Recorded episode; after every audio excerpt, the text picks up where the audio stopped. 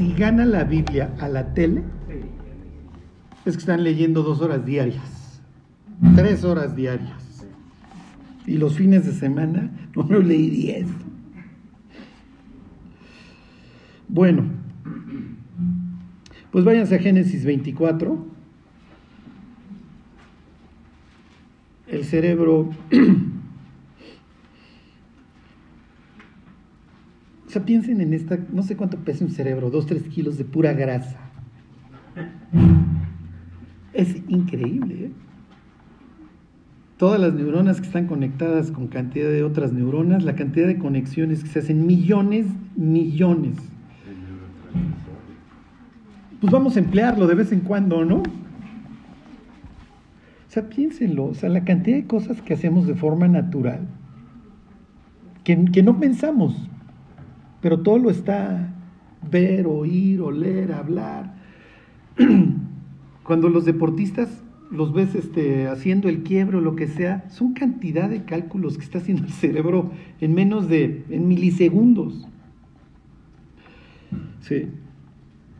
O sea, Dios es increíble, su, su, creación es imponente, pero no, no la vemos, la damos por sentado. Bueno, versículo 61, nos quedamos ahí la semana pasada. Rebeca se levantó como el Mesías, se levantó a la misión a la que Dios la ha llamado. Y Rebeca sale de Padan Aram. Rebeca sale de el oriente para venir a la tierra prometida. Es presentada como quien regresa del exilio. ¿Se acuerdan de eso? Trata la Biblia. Entonces Dios la está invitando en esta dirección oriente a occidente, de la lejanía a la cercanía, a que forme parte de su proyecto.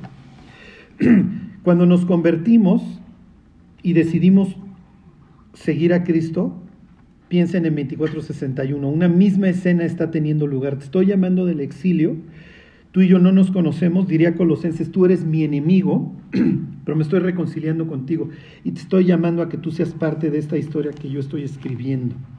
Cada creyente es importante. Y eso es algo que precisamente hablando de apostasía, le dice el diablo a cada cristiano, tú no eres importante, tu vida es inútil, tú ya estás muy destruido. ¿Y, y, y por qué se los dice? Porque sabe que lo contrario es la verdad. Cada cristiano no, no, no, no, entendemos, no, no, no tenemos la capacidad para entender lo que una vida fiel puede generar a lo largo de, olvídense de años, este, siglos.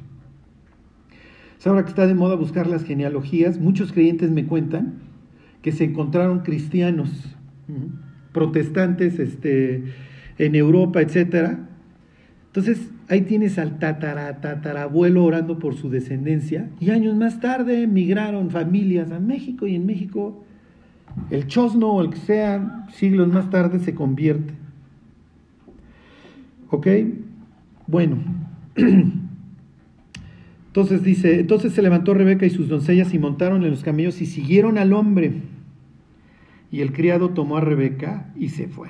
Este, ¿Se acuerdan que no era muy transigente? Si es de Dios, es de Dios. Si no, pues ahí la ven mis cuates.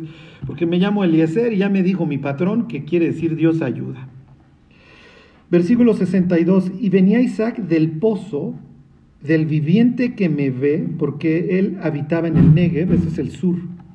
Y había salido Isaac a meditar al campo a la hora de la tarde, y alzando sus ojos miró, y aquí que los camellos, y aquí los camellos que venían. ¿Cómo va a presentar la Biblia a Isaac? Este es Isaac, ya, ya lo conocieron. Isaac tiene 40 años no está ligando, no está buscando esposa, pero sabe que hay promesas para su vida. Obviamente con esa idea nació. Y sus papás se han cansado, obviamente, de decírselo. Por eso su tío, digo, por eso su medio hermano Ismael tuvo que ser corrido porque su, su vida corría peligro. Cualquier día aparecía, ¡ay! Se cayó a la alberca el niño. Y este, entonces hubo que hacer una serie de, de movimientos y cosas drásticas para que el hijo de la promesa finalmente creciera. Y es natural que tanto Abraham como Sara estén pensando, bueno, pues a qué hora se casa este cuate, porque pues nos prometieron que iban a venir naciones. Ahorita voy a tocar ese tema a, través de, de nosotros. Y no tanto nosotros hubiera dicho Sara, ahorita, ahorita les, les cuento, porque todo esto tiene que ver en la historia. Lo que quiero que vean es que Isaac va a reflejar al cristiano que no es extreme, no, no se mete en problemas. O sea, Isaac tú le dices, es por acá Isaac, Isaac nunca se va a salir del... Siempre va a ir por el lado sombreado de la calle. En ese sentido es presentado como una persona sabia. No, no da vueltas equivocadas. Va a caer en los pecados de su papá. Hasta cierto punto, la admiración a su papá lo va a llevar no solamente a admirar sus virtudes, sino también sus defectos.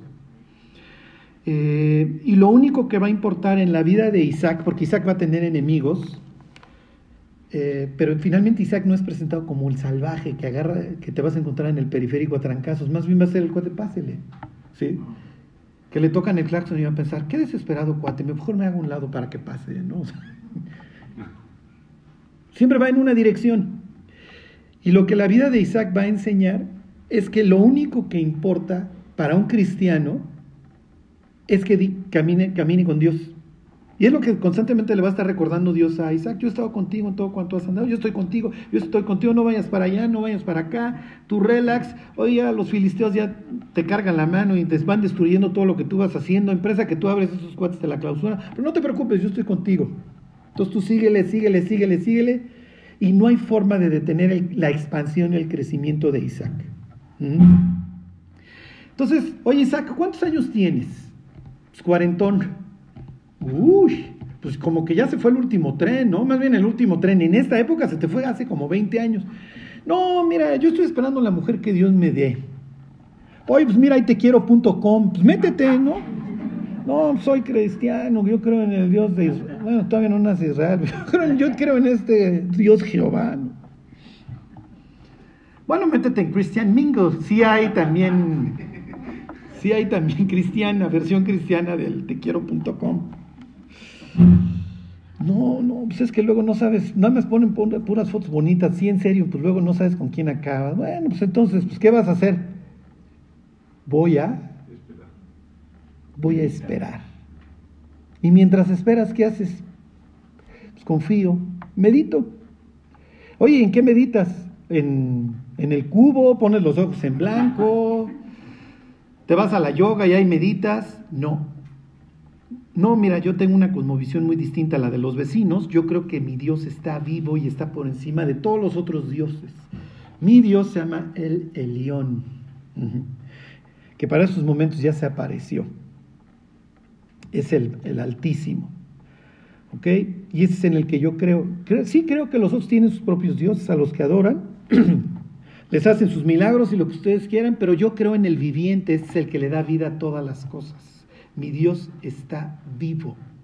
Y eso, acuérdense, me provoca tres cosas, diría Isaac. Me provoca responsabilidad porque mi vida, Él está esperando cierta conducta de mi parte porque tiene promesas para mi vida. Entonces me implica responsabilidad. Obviamente lo primero que me implica es relación y número tres me implica propósito. Esas tres cosas vienen de la mano. Si yo creo que, que el Dios al que yo adoro está vivo y en Él medito. Entonces no medito a lo tonto, medito en su ley. A ver, vamos a ver algunos salmos. Váyanse al Salmo 1. ¿Se acuerdan? Este es un salmo famoso. Decía don Charles Spurgeon, el predicador inglés del siglo XIX, que el libro de los salmos no pudo haber empezado de forma distinta, alabando al Dios que nos dio la ley. Y entonces tenemos el contraste. Esto es muy importante. Ahorita vamos a ver si nos da tiempo la idea de, los contrastes que va presentando la Biblia. Este sería uno de ellos. Bienaventurado el varón que no anduvo en consejo de malos, ni estuvo en camino de pecadores, ni en silla de escarnecedores se ha sentado, sino que en la ley del Señor está su delicia y en su ley medita de día y de noche. Y entonces viene la consecuencia, va a ser como un árbol plantado, no en un desierto, sino, a corrientes, sino junto a corrientes de aguas, que da su fruto en su tiempo. Uy, esto para el resto de la historia que vamos a estar viendo es importantísimo, que da su fruto en su tiempo y su hoja no cae y todo lo que hace prosperará. Y dice, no así los malos que son como el polvo, esa es la palabra, el tamo que arrebata el viento. Da la idea de mortalidad y ligereza. Nomás viene un viento y te haces para allá. Por tanto, no se levantarán los malos en la congregación de los justos, etcétera, etcétera. Entonces, la idea del creyente es que no medita en tonterías, no pone los ojos en blanco, su meditación gira alrededor de la obra de Dios. Ahorita les pongo otro ejemplo, a ver, váyanse al Salmo 104. El Salmo 104 va a hablar de la creación. La creación es imponente. El chita a sus 100 kilómetros por hora con su cola que le sirve de, de timón para no matarse, dando una curva a 80 kilómetros por hora. Sí, es el escarabajo bombardero, eh, el pavo real, eh, los colores de la pantera, todo esto que nos impresiona, el olfato del tiburón, su, su mandíbula, etcétera. O sea, pero la idea es quita tus ojos de eso, porque si tú contemplas eso, te vas a dar cuenta que necesariamente hay un creador. Entonces la idea es que pienses que eres un chango cuya vida carece de propósito y como eres un chimpancé que evolucionó, bueno, pues la idea es que ahora pases a la siguiente etapa evolutiva. Eso, a, eso estamos llegando, es el transhumanismo. Vamos a modificar al ser humano, vamos a modificarlo desde sus genes y entonces lo vamos a hacer inmortal y que sea bello, etcétera, etcétera. ¿Ok? ¿Para qué? Para que el ser humano caiga en esta autoadoración de mira la ciencia, mira toda esta ciencia que tengo, ¿no? Y el diablo obviamente pitorreándose de la risa y diciendo, mi cuate, te lo he tenido que enseñar yo, porque efectivamente el nazareno sí te dio un cerebrote, pero yo me he dedicado a entenebrecerlo. Entonces no hubieras llegado al iPod si yo no te ayudo. Y es la tecnología que te brindo, no te la doy para que mejores en tu relación con tu creador, obviamente, te la doy para que destruyas tu vida y para que te vuelvas cada vez más eficiente en tu autodestrucción. ¿Ok? Los judíos, cuando pensaban, meditaban en el capítulo 6 del Génesis, en esta idea de la mezcla entre ángeles y humanos, llegaron a la conclusión de que lo que hicieron los ángeles fue eficientar la autodestrucción, la destrucción de los seres humanos. Entonces, ¿qué es lo que le van a enseñar los ángeles? Este,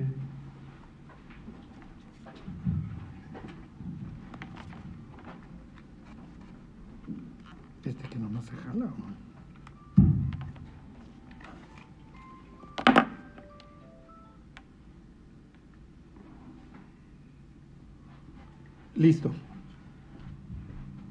¿Ya? ¿Sí se oye? Ok, bueno, ¿qué es lo que le van a enseñar entonces los ángeles?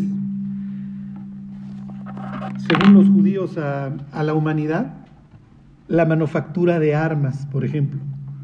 Entonces hoy vemos pues, las noticias y ves a un ser humano con una capacidad destructiva increíble. ¿no? El aborto. Piensen hoy la cantidad de millones que se destinan para que el ser humano no nazca. Esa es la idea. Eh, le va a enseñar, digo, y esto no, digo, no pudiera ser hoy más, eh, ¿cómo les diré? Evidente, la seducción. Por eso es que en segunda, perdón, en la primera carta de Pedro, Dios le dice a las mujeres, y es lo que obviamente está flotando en su cerebro, que sean, este, ¿cómo les, que sean discretas en su forma de, vivir. Más arriba acaba de hablar Pedro, más adelante, perdón, este, va a hablar Pedro acerca del diluvio. ¿okay? Entonces, por eso, a ver, manteniendo casta vuestra manera de vivir y discretos sus peinados, etcétera. ¿Ok? Porque la otra opción es este, la seducción, piensen en Jezabel, ¿no? que sabe que Jehú viene a matarla, pero antes de que, de que lo mate, se, entonces el antimonio y todo, y entonces asoma así muy guapa Jezabel como la, la gran seductora por la ventana, y Jehú no cae y dice, aviéntenla por la ventana. Entonces, En contraposición a esto, ¿qué diría el israelita antiguo? Mira, si tú quieres mantener una relación sana con tu creador, vas a tener que meditar en todo lo que ves. Y entonces tienen a un David diciendo que cuando veo las estrellas y los cielos, me pregunto qué es el hombre para que lo visites, ¿no? Porque lo que estoy viendo es algo imponente y además que mantiene una constancia y orden.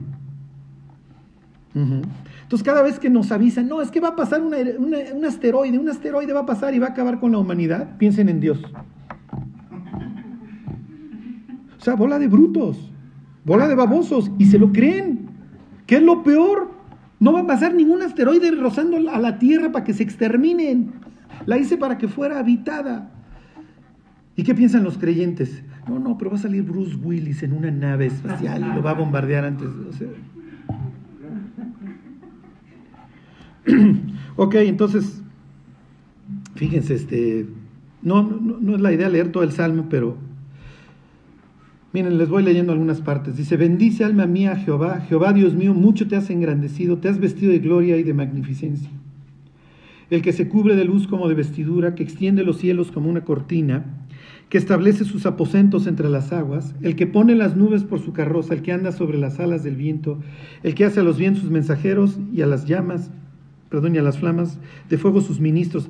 ahí tienen al salmista meditando en la creación.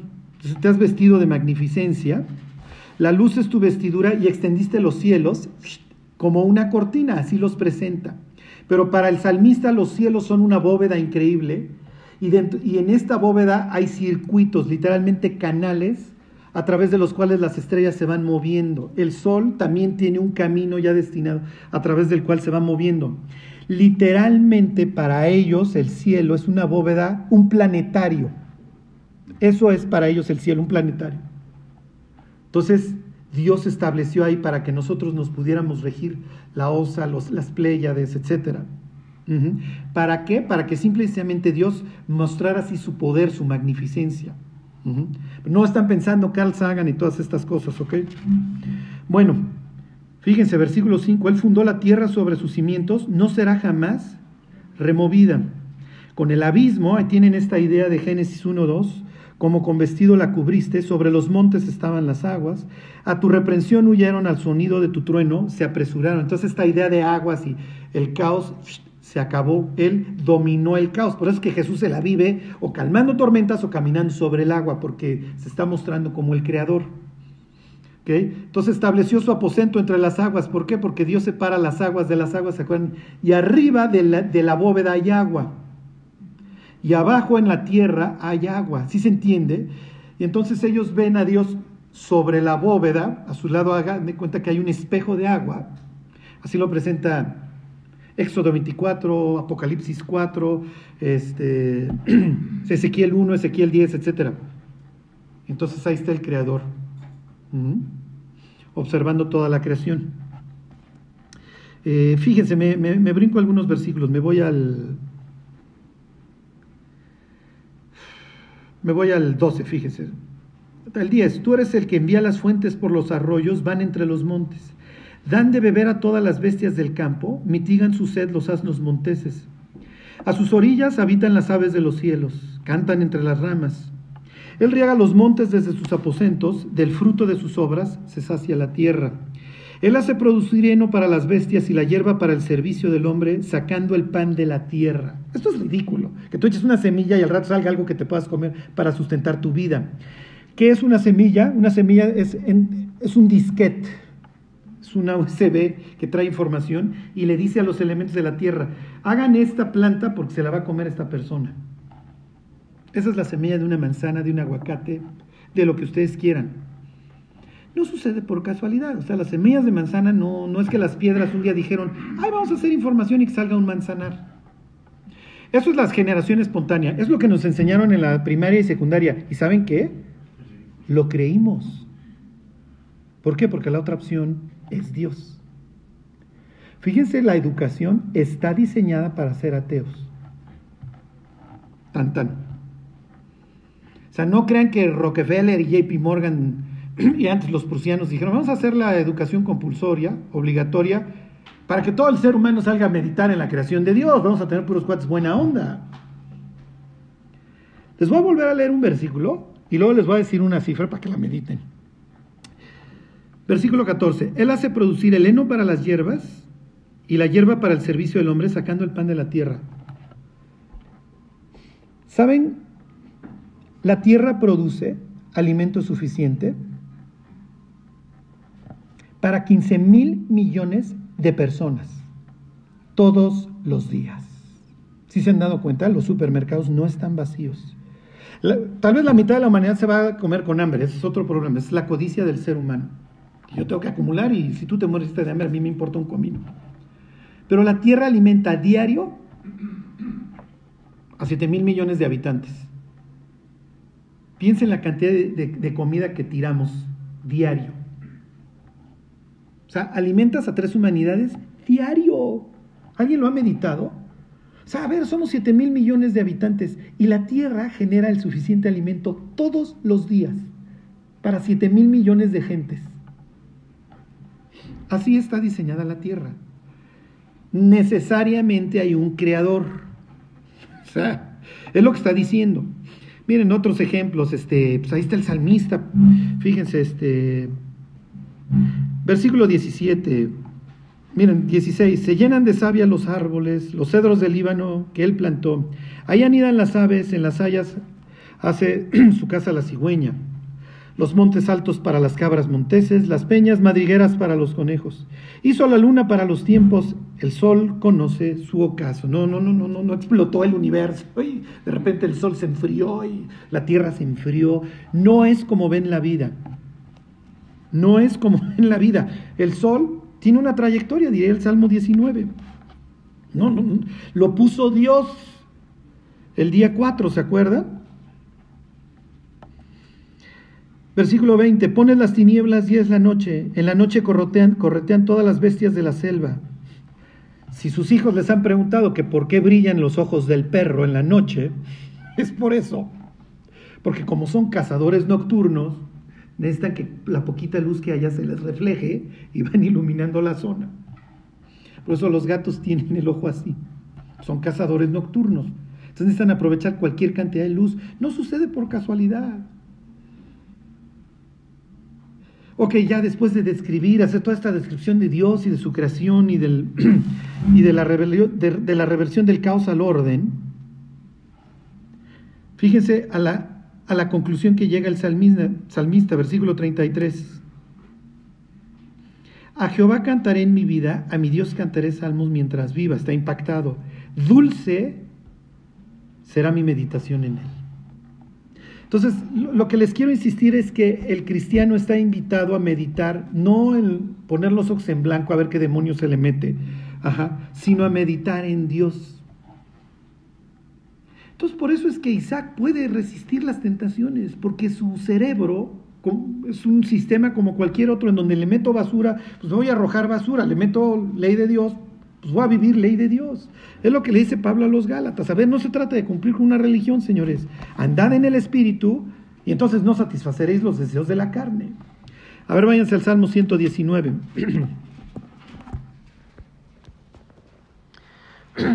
Estos temas, lo que pasa es que a Pablo luego le, le quitamos la parte paisana ¿Qué les dije? 119.97. Obviamente esto es lo que está flotando en el cráneo de Pablo, todas estas ideas. Entonces Pablo dice que lo que de Dios se conoce, a la humanidad le es manifiesto porque Dios se lo manifestó.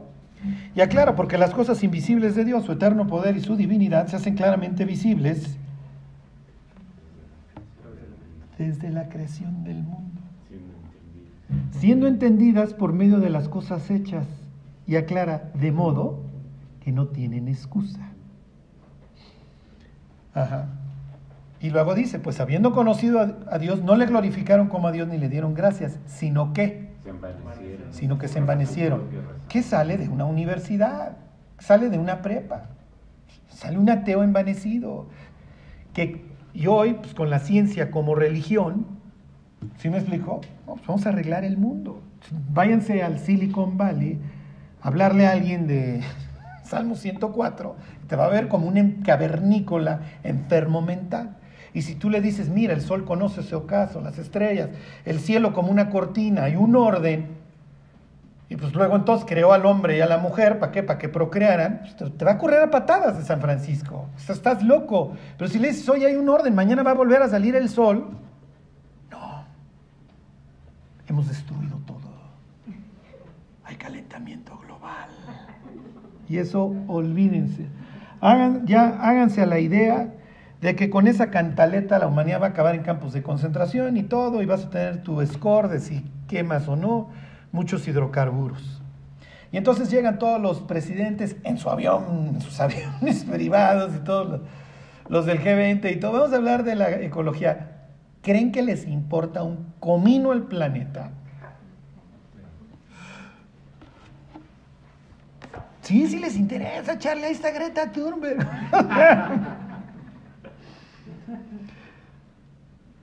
bueno, quédense que el diablo nos odia y el diablo es muy sabio.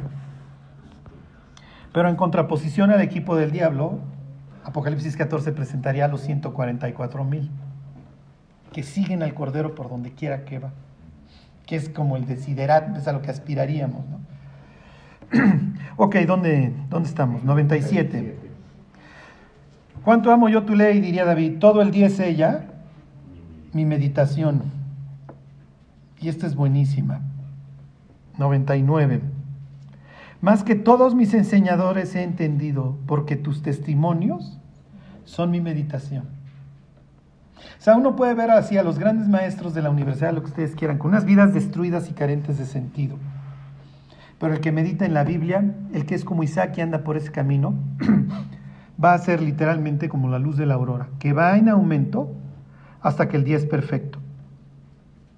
Dios quiere trabajar con un pueblo, pero su pueblo, como en cualquier organización, tiene que estar lleno de gente sabias.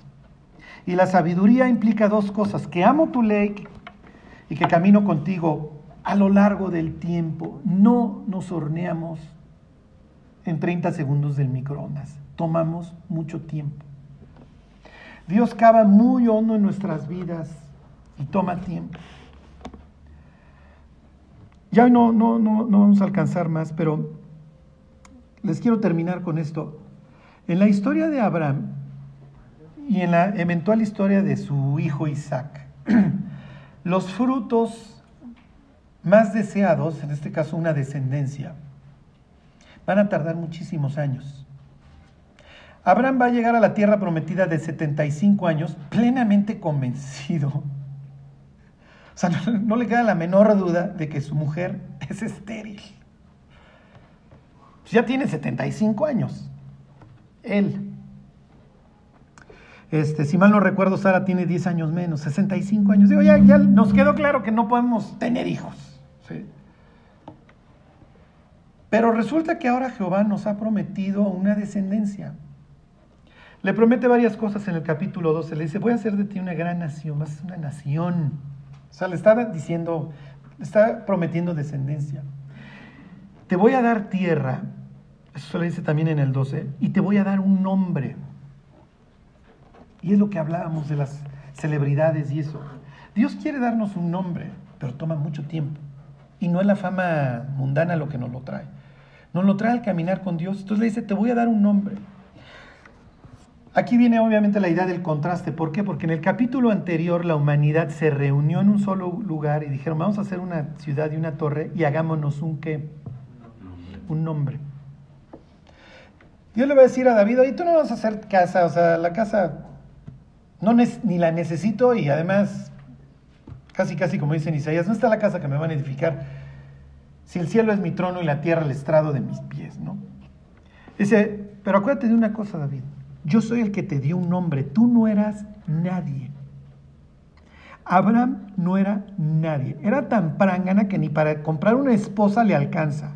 Ahora ya está rico, Dios ya lo hizo rico, ya le alcanza para comprar, ya le alcanza para comprarle a su hijo. Y ricachón ahí va a azar a impresionar a Labán y a todos por allá con mucha lana, eso es lo que vimos en el 24. Pero no tiene ni para comprar mujer, entonces pues anda con su, con su hermana. Llega con una mano delante y otra atrás, ahí este, a Canaán. Y Dios le dice, yo te voy a dar un nombre, Abraham, y te voy a dar descendencia. Pero resulta, y aquí les voy a hacer una introducción a lo que vamos a ver a lo largo de la historia de Jacob. Resulta que Abraham no llega solo con su mujer a Canaán, llega con otro personaje, ¿quién se acuerda? Con Lot. Lot, mm, mi sobrino. Entonces tengo una mujer estéril, nunca me va a dar hijos. Pero yo quiero tener una descendencia y además Dios ya me la prometió. ¿A través de quién va a llegar mi descendencia? El sobrino. De Lot. Lot va a ser, pues es mi sobrino, pues es el único que hay. Sí, pero resulta que lo, entonces tienen capítulo 13 y 14 con las fechorías de Lot para todos lados. Y hay que, estar, hay que estarlo rescatando de todos lados al pobre de Lot. Este, además, Lot no, no, no entiende de promesas, le valen, él lo que quiere es machaca y lana. Y lejos de sujetarse al patriarca y esperar que efectivamente venga esa descendencia, ni siquiera le cree. Entonces pues, vamos a tener estos contrastes todo el tiempo. Abraham, Lot, este, Ismael, Isaac, Jacob, Esaú, José, once cuates. En donde, a ver, yo quiero, Dios me prometió y yo voy a empezar a menear las cosas. Y entonces voy a meter mano negra porque le tengo que ayudar a Dios. Entonces Dios ya me prometió una descendencia, pues Lot. Hijo, sí, pero ya tengo que ir por él, ya se metió otra vez en broncas, ya está, ya se lo llevaron, ahora está en Sodoma, dijo este cuate. Entonces, mmm, esto no está funcionando. Y entonces, ¿quién es el segundo Albat? ¿Quién se acuerda? Ismael. ¿Mm? Ismael va a ser el tercero Albat. Bueno, Ag- Agar es la mamá de, de- de Ismael, es el tercero Albat. Va a haber un intermedio ahí, ¿quién es? El propio Eleazar. Por lo menos Eleazar pues, le salió bueno, ¿no? quedé de mí. Ajá. Entonces, oye, pues no, no me has dado prole, Dios. Y me va a heredar el Damaseno este, ¿no? un esclavo nacido en mi casa. No, no te va a heredar este, te va a heredar un hijo tuyo. Ah, bueno, pues ya. Y en el capítulo 16 nos encontramos a Sara diciéndole a Abraham, ya ves que Jehová me ha hecho este. ¿De quién es la culpa de nuestros problemas? Entonces, Dios te prometió un hijo tuyo, no mío. Llégate a Agar y, y controlemos el plan de Dios. Entonces aquí van a tener el contraste más importante. O es por fe o es por control. O yo muevo o Dios mueve.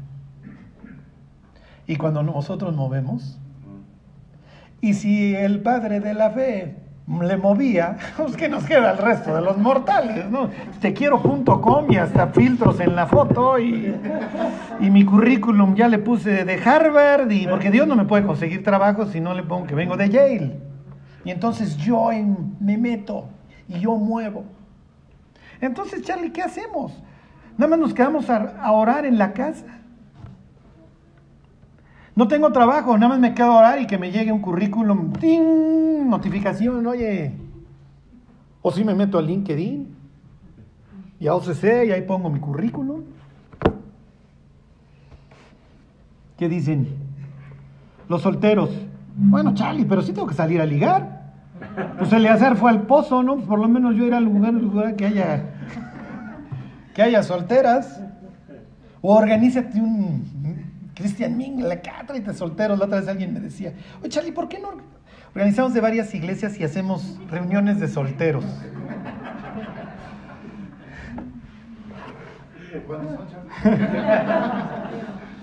Les voy a decir con tres meses de anticipación para que se pongan a diet. Este.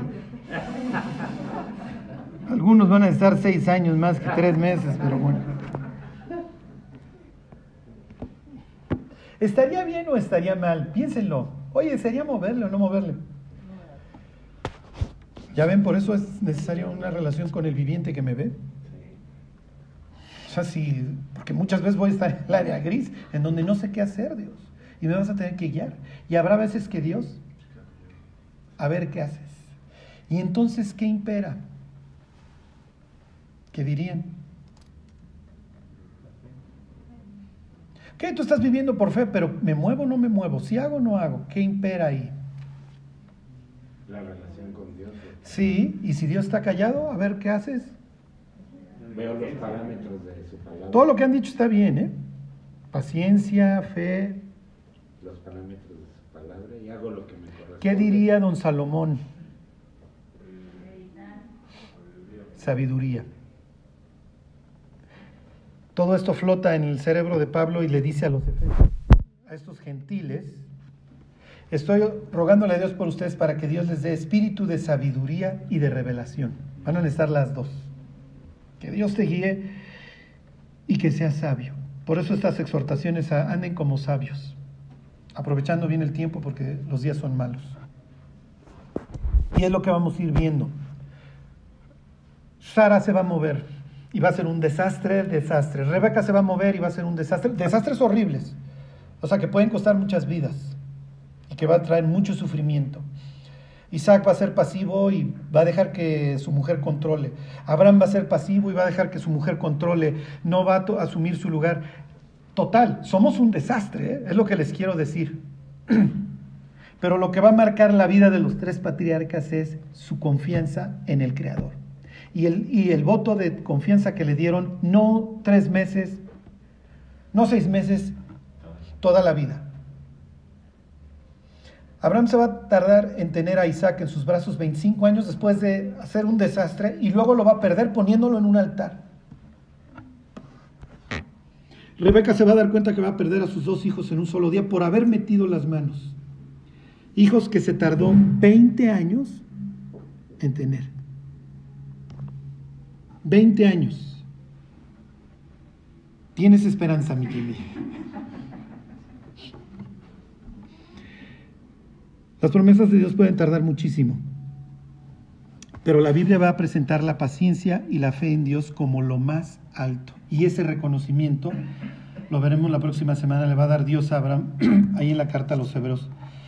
Tenemos esperanza, pero cada día vamos a tener que decidir caminar por fe. No tenemos de otra, porque la otra opción es controlar. Y cuando no sepamos qué hacer, ok, bueno, pues voy a tener que ser diligente y sabio, más de eso ya no puedo hacer. Bueno, pues vamos a orar y nos vamos. Señor, te queremos dar gracias por, por las escrituras, Dios, porque efectivamente ahí tú nos dejaste pues la consolación para estos tiempos, Señor. La guía y el faro. Pone en nuestros corazones el pasar todos los días tiempo con tu palabra, Dios. Dios, que la leamos y que meditemos en ella. Ayúdanos, Dios, a ver la vida a través de tus ojos. Te lo pedimos en el nombre de Jesús. Amén.